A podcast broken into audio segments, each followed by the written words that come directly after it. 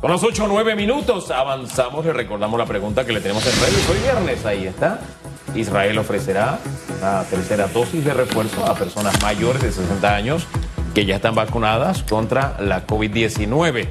¿Usted qué opina de esta decisión tomada por Israel? Usa el hashtag radiografía. Nuestro segundo invitado de esta mañana es el señor Arturo Sáenz. Él es el presidente de la Asociación Panameña de Aseguradoras y vamos a estar conversando con él. Hay noticias, un desembolso, señor Sáenz, por el monto de 104.7 millones en indemnizaciones por tema COVID. Primero es, saca la chapa. Si no es chapa, los dientes. hay que reírse, hay que reírse. Ese es el requisito que ha puesto aquí don Hugo Enrique Famanía. Oiga, hábleme de ese desembolso de tema de COVID. Buenos días, bienvenido. Buenos días, buenos días, Susan, Hugo. Placer estar con ustedes esta mañana. Gracias por la oportunidad. Bueno, sí, realmente eh, la Asociación Panameña de Aseguradoras, eh, que representa el 99% del sector seguros en nuestro país, eh, realmente, como recordarán, desde que comenzó la pandemia, el año 2020, pues a, finales del mes de marzo, tomamos la, digamos, la decisión solidaria de renunciar voluntariamente a la aplicación de la exclusión de pandemias y epidemias en las pólizas de hospitalización. Y desde esa fecha hemos eh, honrado, pagado todos los reclamos desde esa fecha y llevamos pues una estadística en la asociación de las reclamaciones eh, que se han dado por COVID.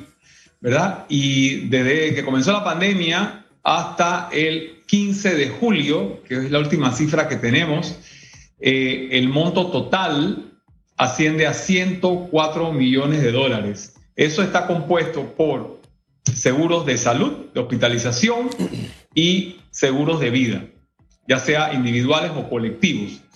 De esa cifra, sí quiero decirles que al inicio de la pandemia, eh, los montos más importantes de reclamaciones estaban en las pólizas de hospitalización. Sin embargo, al transcurrir los meses, eso cambió y hoy día el, de los 104 millones de dólares, el 67 millones representan lamentablemente coberturas de pólizas de vida, ya sea colectivas o individuales, y 37 millones de pólizas de hospitalización. Así que sí, esa es la cifra que tenemos.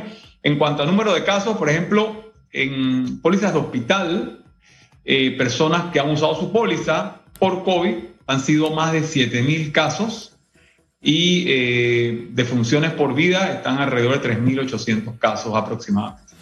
Oiga, importante porque hay que revolver la mirada y recordar la historia. Cuando comenzó la pandemia vino ese gran debate porque la letra chiquita de los contratos establecía, oye, las pandemias no están cubiertas por seguro y uno en la lógica usual decía, oye, pero yo tengo seguro para la emergencia y esta es una emergencia.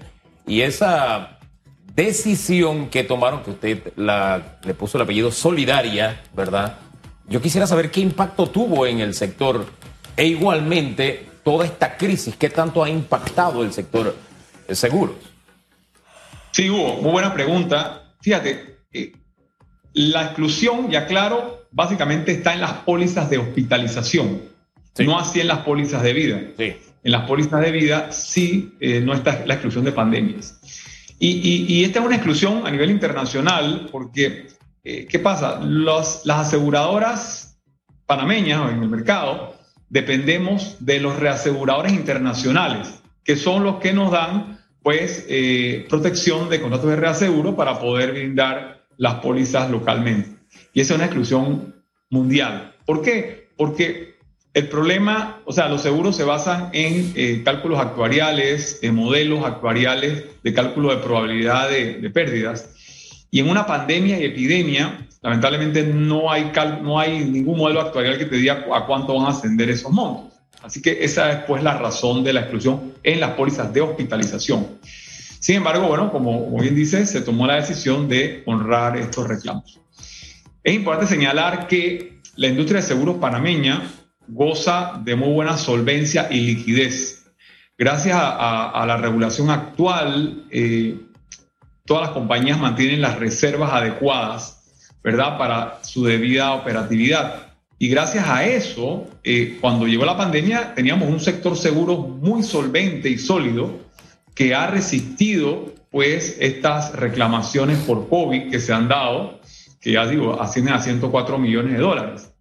Si al inicio de la pandemia eh, tuvimos que, en ese momento no estábamos, no teníamos certeza del impacto que iba a tener esta, esta pandemia, ni qué iba a suceder, sí tuvimos pues que apoyar a nuestros clientes con arreglos de pago, personas pues que, tuvieron mucho tiempo sus negocios cerrados, apoyarlos con facilidades de pago, arreglos, porque el, el, principal interés del sector seguro es conservar a los clientes. Hay que estar claros en eso.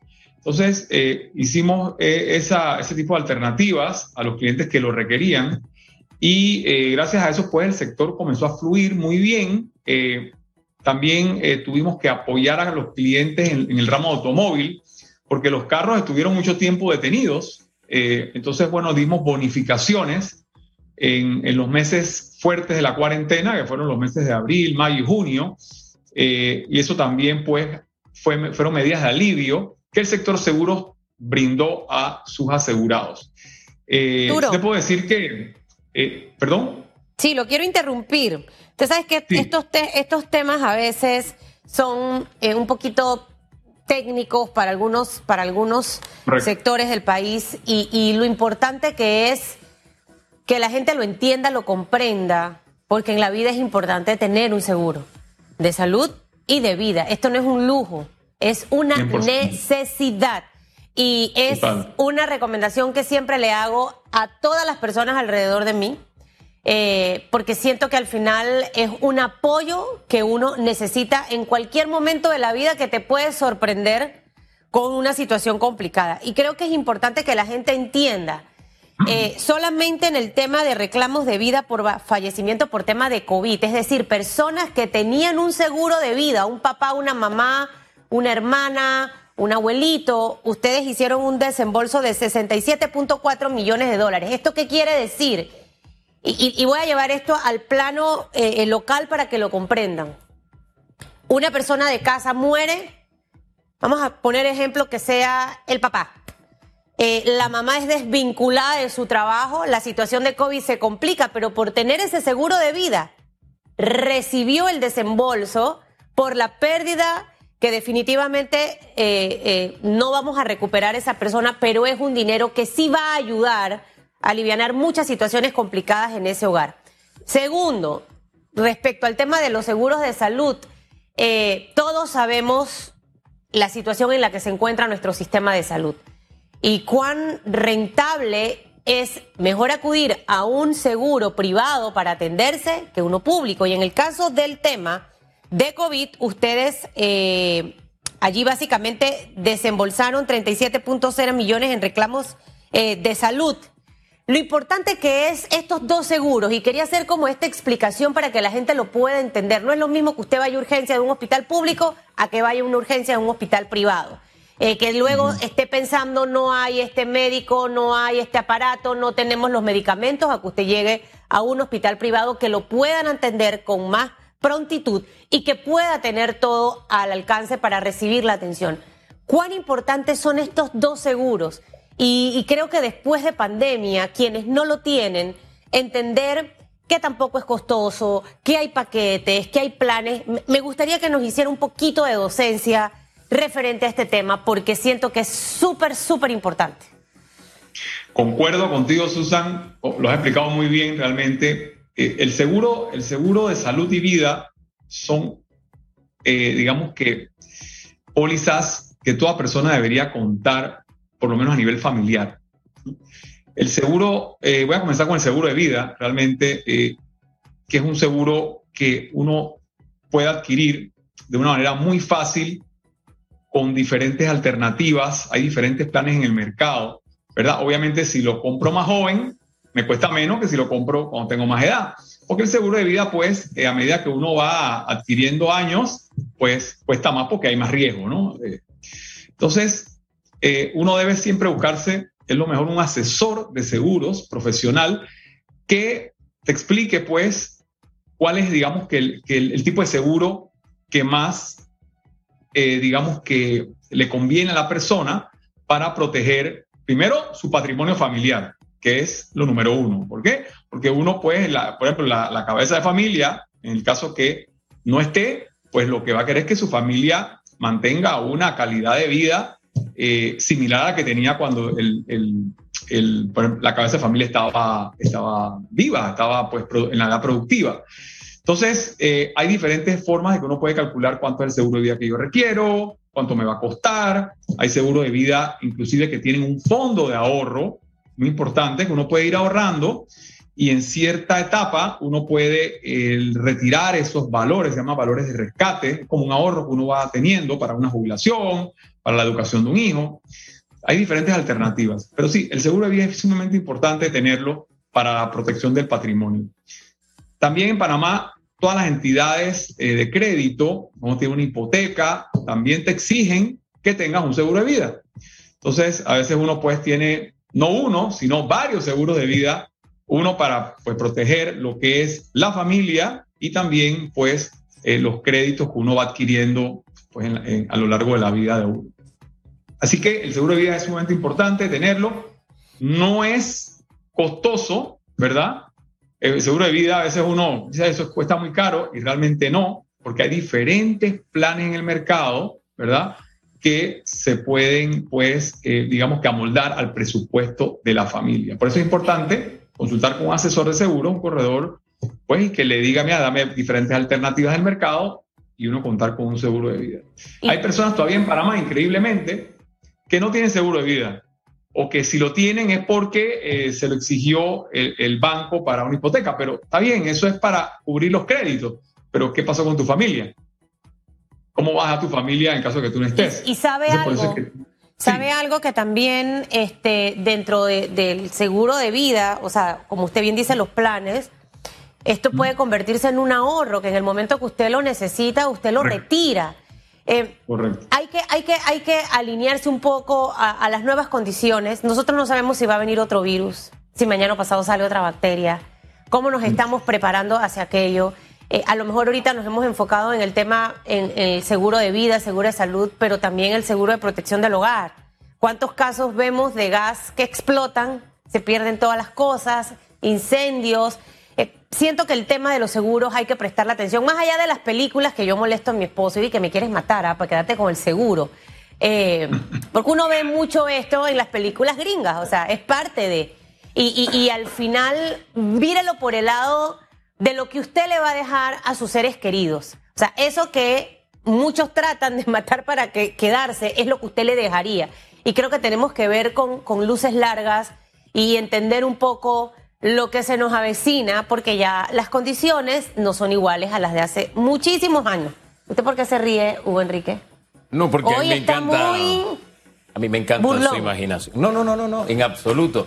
Oiga, a mí me interesa saber, eh, mire, la clase media siempre hacemos un esfuerzo por hacer una inversión en temas que nos garanticen algún nivel de seguridad. Pero la clase media ha sido duramente golpeada, desde recortes hasta perder el salario, pequeñas empresas, servicios que se daban, etcétera. Eh, ¿Cómo ha impactado esto el mercado de seguros? ¿Cómo se está moviendo los contratos este año, ese mercado? ¿Cómo anda? Bueno, sí, como mencioné, el año pasado, cuando tuvimos los meses duros de la cuarentena, sí tuvimos, eh, digamos, con un número grande de clientes que se acercaban y decían, mira, no puedo hacer el pago de la prima correspondiente. A las aseguradoras hicimos esfuerzos en hacer arreglos de pago a los clientes y yo te diría que en un gran porcentaje se conservaron los clientes. Ya los clientes cuando comenzaron, digamos, nuevamente a reactivarse en sus negocios o en, en sus empleos, comenzaron nuevamente a hacer el pago de, de, sus primas, ¿no? Porque nosotros, el sector depende del, recibir el pago de las primas para hacerle frente a las reclamaciones y gastos. Así que diría que eh, eso se ha ido nivelando eh, ya al, primer al cierre del primer semestre de este año, ya el sector muestra un índice de recuperación mínimo, pero ya de recuperación, eh, especialmente en, los, en las líneas de negocio más importantes que es salud y auto. Eh, que aproximadamente el ramo de automóviles tiene un crecimiento en el volumen de primas contra el año pasado de 8%, el de salud como de 6%. Entonces ya notamos un incremento eh, también en la demanda de los seguros, que decía Susan hace un momento. Ahora, algo que nos ha enseñado la pandemia es que los seres humanos estamos muy expuestos a diferentes enfermedades y ahora los virus. Y los virus llegaron para quedarse, no es que se van a ir. Entonces, estamos altamente expuestos a esto y por eso es importante tener un seguro de vida y un seguro de hospitalización privado. Entonces, sí hemos notado mayor conciencia de las personas de eh, adquirir su seguro privado de salud, que también hay diferentes alternativas, hay para, todo, para todos los presupuestos, hay planes pues de mayores coberturas, de menores coberturas, cobertura local, cobertura internacional, los deducibles varían. Así que, eh, pero sí, eso, eso sin duda ha sido algo que ha marcado, ¿verdad?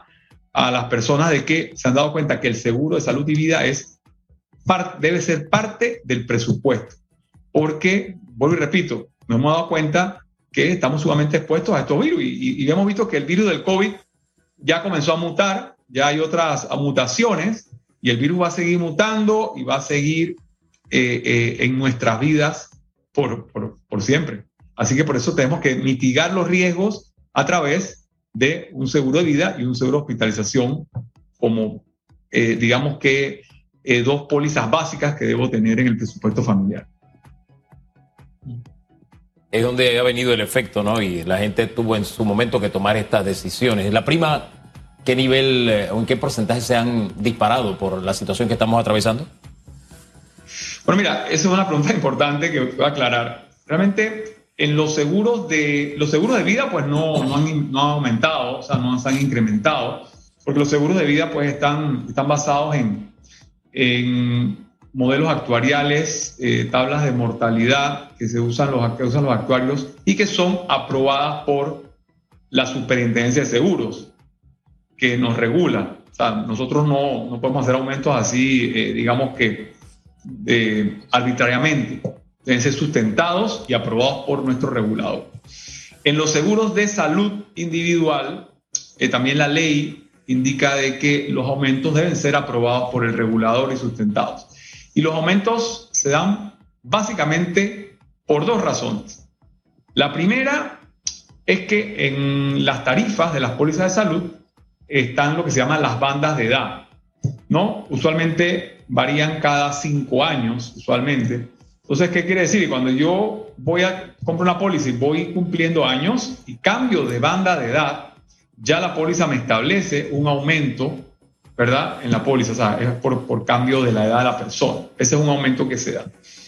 El otro aumento que tiene que ver con, digamos, la, la siniestralidad, ¿verdad? El impacto de los siniestros en la póliza, está muy, eh, muy relacionado con la inflación médica de nuestro país, que quiero sepa que es una inflación alta, no es la inflación eh, eh, de los productos alimenticios, es una inflación que tiene que ver con los costos hospitalarios, medicamentos, tecnología médica, gastos médicos, y que la última cifra que yo recuerdo es que es de doble dígito esa inflación médica. Entonces, esa inflación médica es un factor que incide directamente en proporción pues, a los gastos de la aseguradora. Entonces, eh, por esa razón se tienen que hacer periódicamente ajustes a las primas porque la ley también nos indica que las aseguradoras debemos ofrecer, tener primas suficientes para hacerle frente a las reclamaciones. Entonces, esos son los dos factores por los cuales se hacen ajustes en las, en las tarifas, en las primas de salud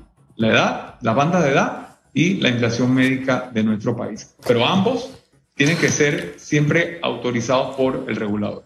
Yo creo que es súper importante eh, lo que hemos hablado esta mañana. Ojalá que haya calado en la, en la atención de nuestros televidentes y radioescuchas y prepararse a más, más allá de un lujo, es una necesidad en estos tiempos y, y, al final siempre hay que, hay que vivir el presente sin estar muy metido en el futuro, pero prepararse para ese futuro. O sea, no puedo planificar lo que va a ocurrir, pero sí puedo ayudar a que si ocurre algo, yo tenga mi plan B, mi plan C. plan D y plan E. De verdad. Sí. Hugo, ¿y ahora de qué se ríe? Cosas que pasan, cosas que pasan Sí. en las redes. Ah, ya. Estamos aquí preparando material. Señor Arturo, que oyendo. tenga Mira. un excelente fin de semana. Hasta luego. Muchas gracias, Susan, Hugo. Placer. Chao. No, hombre. Son las 8.29 minutos. Eh, La gente está preguntando dónde se compran esas zapatillas que están, mire, llaman la atención. Así de sencillo. No las esconda. Sea seria. No sé de qué usted está hablando. Ya, ya usted mi- ve cosas que no son. Saque la zapatilla. Saque Así la patita. Muestre, muestre. muestre. Saque la Haga usted patita. lo mismo. Haga usted lo ¿Pero mismo. por qué tengo que hacerlo? Haga usted lo mismo. Ah, ¿Qué recomienda a la gente? ¿Dónde las compra? ¿Cómo las compra? Bueno, le voy a dar el celular para que a la persona que está preguntando usted le responda directamente. No quiere hacerle publicidad, no hay problema. ¿Sí? Excelente. Son las 8.30 Esa es la minutos. Mayrubis Palma, Eh, ¿Qué está haciendo Mario Palma? moviendo la cámara hacia abajo. Así. Ahí está la zapatilla. wow. Que ha capturado la atención de La muchos. patita. Así es. Escríbale ahí, ella les dirá dónde. y- Porque eso pesa. ¿Sí o no?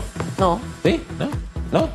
Digo, pesa. Me las regaló mi hijo. ¿Así? Ah, qué bueno. Y mis zapatillas cada vez que me las Sí. pongo causan sensación hasta entre los millennials. ¿Ah, sí? Y que, ¡Ey, qué cool la zapatilla de tu ma! ¿Así? ¿Cómo lo dices? Repite. Nada, ya, vamos a la pausa.